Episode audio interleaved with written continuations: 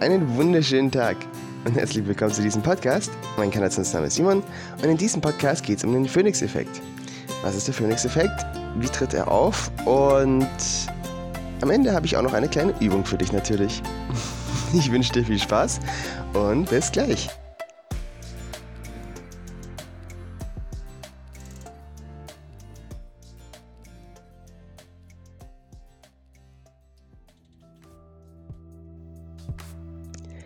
So, herzlich willkommen zu diesem Podcast.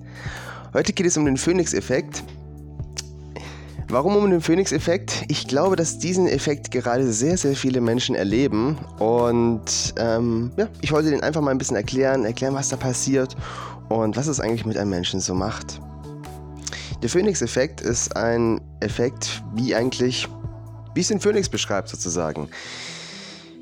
Manche würden auch sagen, wie ein Schmetterlingseffekt, aber das ist es tatsächlich nicht. Ein Schmetterlingseffekt passiert meines Erachtens von dem, was ich da sehe, freiwillig und ist eine Transformation zu etwas Höherem. Der Phoenix-Effekt ist mehr durch eine Flamme sich selbst verbrennen und dann aus der Asche wieder auferstehen. Ich gehe da nachher noch tiefer drauf ein, warum das ein bisschen was anderes anderes ist wie dieser Schmetterlingseffekt. So wie ich es gerade schon beschrieben habe, es ist an sich eine Art von Zusammenbruch einer Illusion.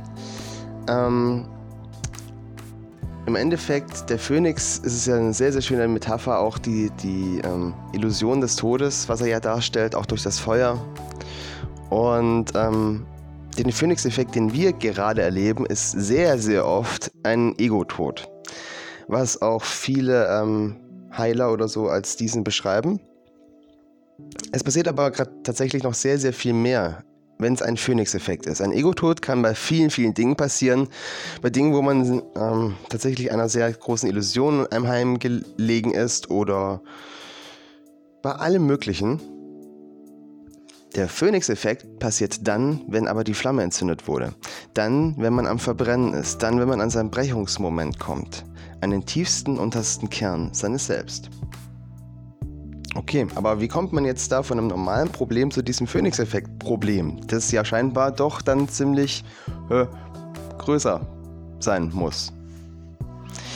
Naja, es gibt ein Mittel, was das Leben sehr gerne anwendet auf Menschen, die noch nicht bewusst mit ihren eigenen Erfahrungen, Erfahrungen umgehen. Und das ist das Mittel Schmerz. Ähm, wir merken es eigentlich überall. Schmerz ist überall da, wenn irgendwas nicht so läuft, wie es laufen sollte. Zum Beispiel ganz physisch, wir fallen während dem Laufen hin. Das Knie wird aufgeschürft und der Körper erkennt, oh, das sollte nicht so laufen, da läuft was granatenmäßig schief. Dann wird ein Impuls, ein elektrischer, an unser Gehirn gesendet, der unser Gehirn als Schmerz interpretiert. Und dieser Schmerz ist einfach ein Gefühl, was unglaublich unerträglich für den Geist in diesem Körper ist, um uns einfach nur wach zu rütteln und zu zeigen, warte mal, da ist was, da läuft was schief. Da wir nicht nur aus Körper bestehen, sondern aus verschiedenen Ebenen unseres, unseres, also dass sich unser Sein aus verschiedenen Ebenen zusammensetzt, ist es natürlich auch so, dass auf verschiedenen Ebenen verschiedene ähm, Signalmittel eingesetzt werden, um zu uns, dem Lokführer sozusagen, durchzudringen. Beispielsweise, wenn wir, wenn wir etwas sehr, sehr Traumatisches erlebt haben und dieser Schmerz verfolgt einen so lange, bis tatsächlich viele den Ausweg über den Selbstmord wählen. Das ist ein Schmerz, den kann man von außen nicht sehen, jedenfalls ähm, nicht als Verletzung. Oftmals bei vielen Menschen sogar gar nicht. Aber er ist tief und oftmals tiefer, wie eine Schnittwunde jemals sein könnte. Genauso gibt es auch seelische Schmerzen. Auf allen Ebenen gibt es eben diese Verwundungen, die uns zugefügt werden können oder die wir uns selbst oftmals auch zufügen. Schmerz ist auf dieser Ebene tatsächlich ein äh, scheinbar ein ziemlich oft benutztes Werkzeug, weil es einfach auch müde Geister motiviert zu wachsen. Denn es gibt nur noch zwei Wege, entweder die Heilung oder, naja, noch mehr Schmerz. Und da sich dann irgendwann doch die meisten für die Heilung entscheiden, wird tatsächlich Schmerz oftmals als, jedenfalls hier in dieser Ebene, als Mittel zum Zweck benutzt, sozusagen. Auf welcher Ebene kann man jetzt aber diesen Phoenix-Effekt erfahren? Tatsächlich auf allen drei Ebenen, manchmal zusammen, manchmal einzeln, je nachdem. Es geht körperlich, es geht geistig, es geht aber auch seelisch. Weil, je nachdem, wenn ein auf einer Ebene ein Schmerz unerträglich wird und man tatsächlich so tief geht, dass man seinen eigenen Kern erreicht, das ist bei jedem anders. Es gibt Wesen, die erreichen den Kern tatsächlich so tief, dass sie die Zeit überbrücken können und keine Zeit mehr irgendeine Rolle spielt. Es gibt Wesen, die ähm, fallen davor in Ohnmacht und für die ist ähm, der Schmerzenskern ein anderer. Je nachdem, jeder kennt oder vielleicht auch nicht, gut wenn nicht, gut, wenn nicht, aber wenn du an dem Punkt schon mal warst, dann ist das im Endeffekt so, wie wenn man kurz vor einer Entscheidung steht, vor einer großen Entscheidung. Entweder man lässt los oder man geht diesen einen anderen Weg, diesen Weg, der zwar ähm, Kraft benötigt, der Anstrengung nach Anstrengung aussieht, der aber nicht nach Aufgeben aussieht. Am Ende übrigens von diesem Podcast habe ich tatsächlich noch eine Übung für dich, wie du das Ganze hier auch abkürzen kannst und nicht durch diesen ganzen Schmerz gehen musst. Denn auch wenn das Ganze hier jetzt ein richtig effektiver Weg ist, um ein unglaublich Riesenstück an sich zu wachsen und tatsächlich sich auch oftmals damit weiterzuentwickeln, heißt es doch, dass man durch auch jene Tiefe davor gegangen ist. Jene Tiefe, die man jetzt nach oben fliegt. Deswegen, ähm, falls du ähm, das nicht ganz durch diese Tiefe gehen willst, habe ich am Ende noch eine Übung für dich, wie du dein Leben ein bisschen reflektieren kannst, auch gucken kannst, warum jenes Problem immer noch in deinem Leben ist. Und ja, einfach bis nachher dranbleiben. Oder vorspulen, je nachdem. um zurückzukommen auf diesen Moment. Dieser Moment wird tatsächlich in unserem Leben oftmals durch das verursacht, was wir Karma bezeichnen, aber ich nicht so gerne als Karma bezeichne, weil die meisten Menschen Karma als was anderes sehen, was es wirklich ist. Karma ist nicht irgendwie ein Gott, der irgendwie durch einen Spieglein, einen Spieglein an der Wand irgendwie uns alle sehen kann und dann sieht, ha, der hat dem jetzt gerade irgendwas Böses getan, jetzt gebe ich dem eine Ohrfeige hinten rum oder so und lass den hinfallen. So läuft das nicht. Karma ist mehr wie unser persönliches Gummiband, was uns auf dem Seelenweg hält, den wir maximale Entwicklung nennen könnten. Der Seelenweg, der, den wir beschreiten wollen. Es gibt lichtvolle Seelen tatsächlich, es gibt aber auch Seelen, die sich gewählt haben, nicht lichtvoll ihre Wege zu gehen. Und Je nachdem ist dieses Karma-Band das, was uns versucht hält, immer im Gleichgewicht zu halten und uns immer wieder dorthin zieht. Je nachdem, manchmal schnell, manchmal langsam, manchmal innerhalb von Sekunden, manchmal durch Jahrtausende. Je nachdem.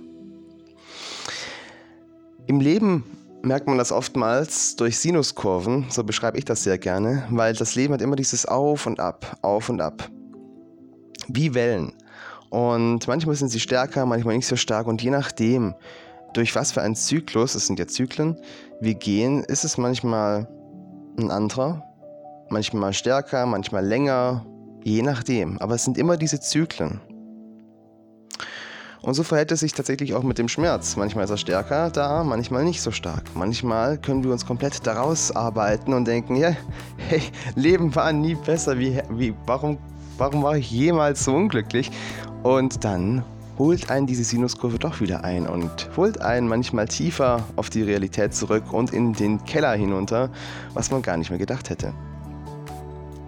Das dient tatsächlich aber unserer Weiterentwicklung, denn wie ich das schon gerade eben erwähnt habe, wir wachsen in dieser Ebene daran. Auch wenn es irgendwo ein bisschen perfide ist und auch irgendwie finde ich ein bisschen pervers, sich sowas auszudenken. Es ist ein bisschen masochistisch.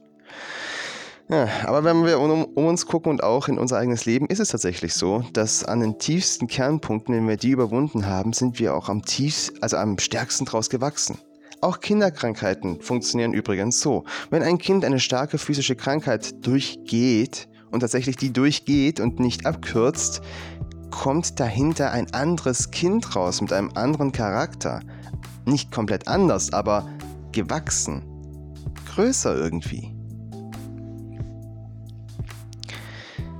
Schmerzpunkte lassen uns eben wachsen an uns. Und es gibt diese Punkte, an denen dieses Karma, was uns auch gewisse Punkte im Leben einfach sagt, hey, die wolltest du erleben, da kommst du auf jeden Fall hin, da zieht dich das Gummiband so oder so hin, egal was du machst.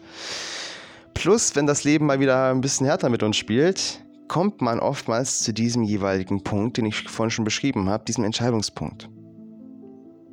Diesem Brechungspunkt. Diesem Punkt, wo, wir, wo man denkt, es geht nicht mehr weiter. Jetzt ist, jetzt ist vorbei.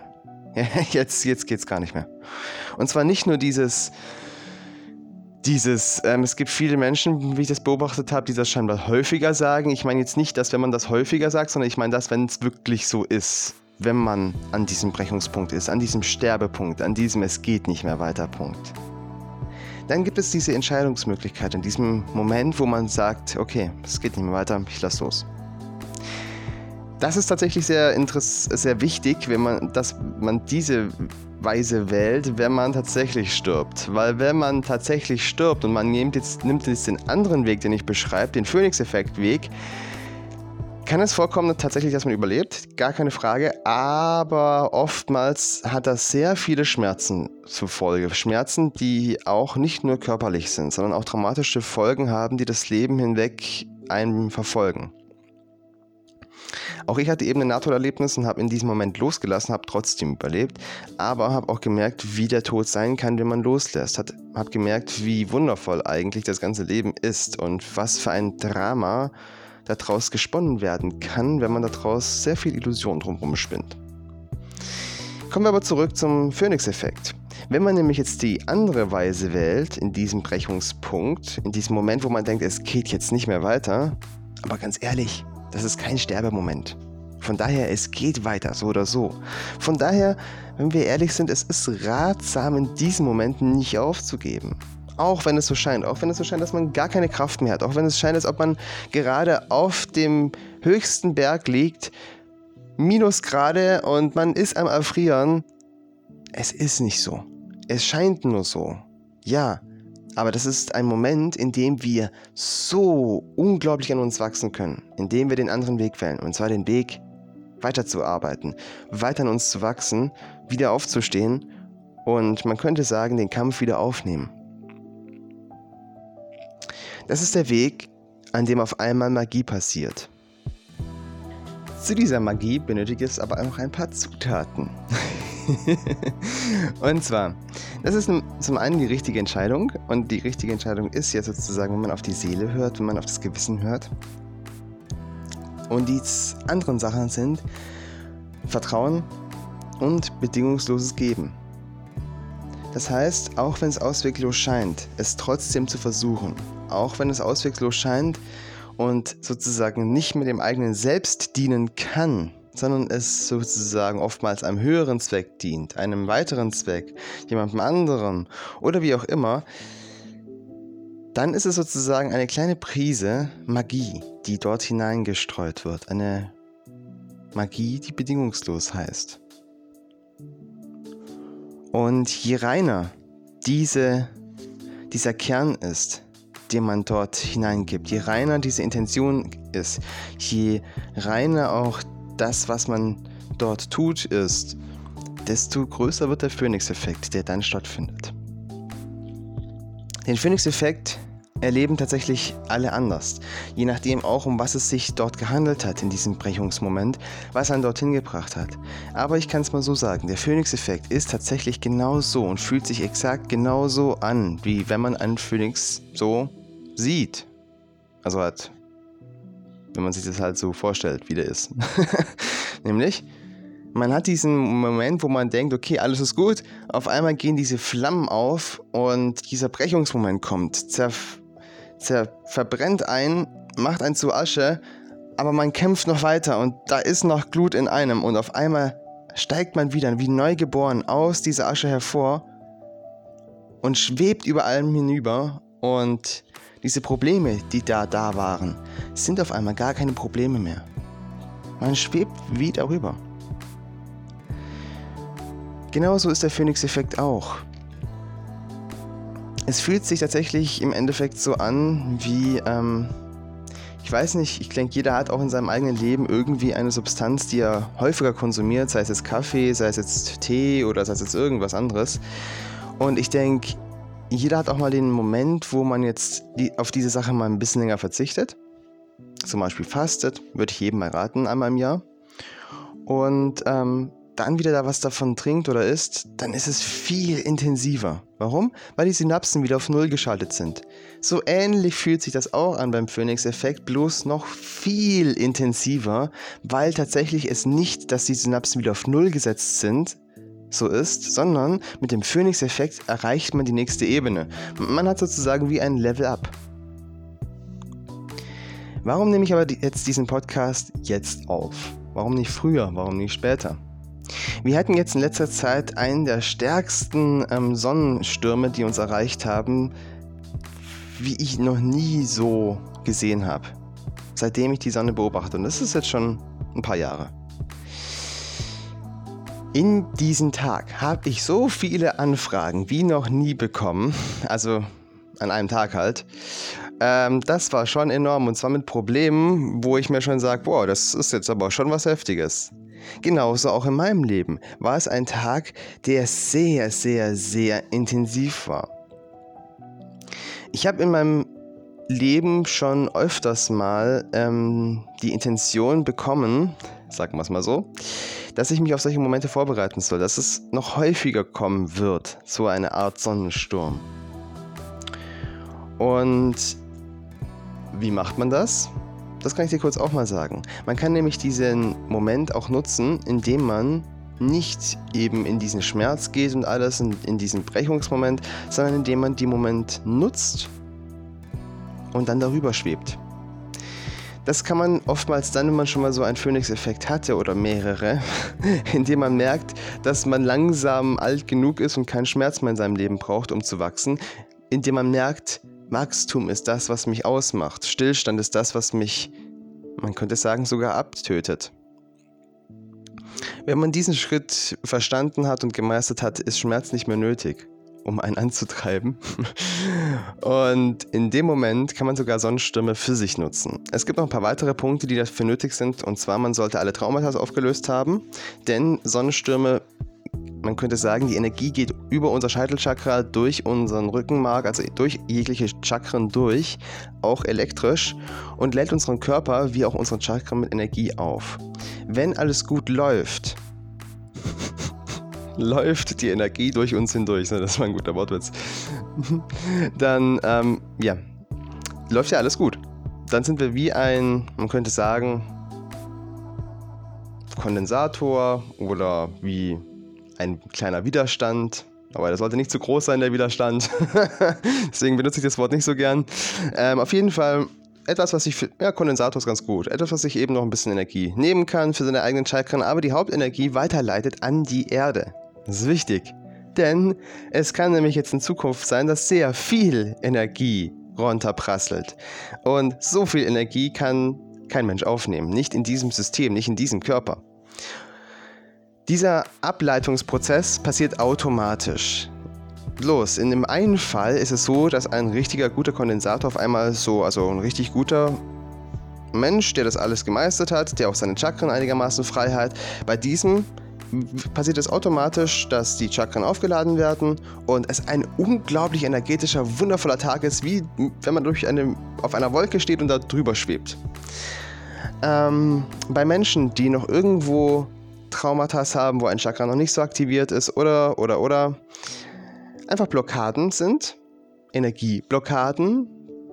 Man kann sich so rein physisch vorstellen. Es ist, die Energie geht rein und wird an dem Chakra gestoppt, wo die Energieblockade ist. Und dort passiert dann, naja, im ersten Moment, so wie ich das jetzt mal erlebt habe, beim letzten Sonnensturm, dass in diesem Bereich unglaublich viele Probleme kommen. Also Probleme, die auch wirklich eine Tiefe haben, wo man sagt, da kannst du nicht mehr drum rumschauen. Du, da musst du dich jetzt mit beschäftigen.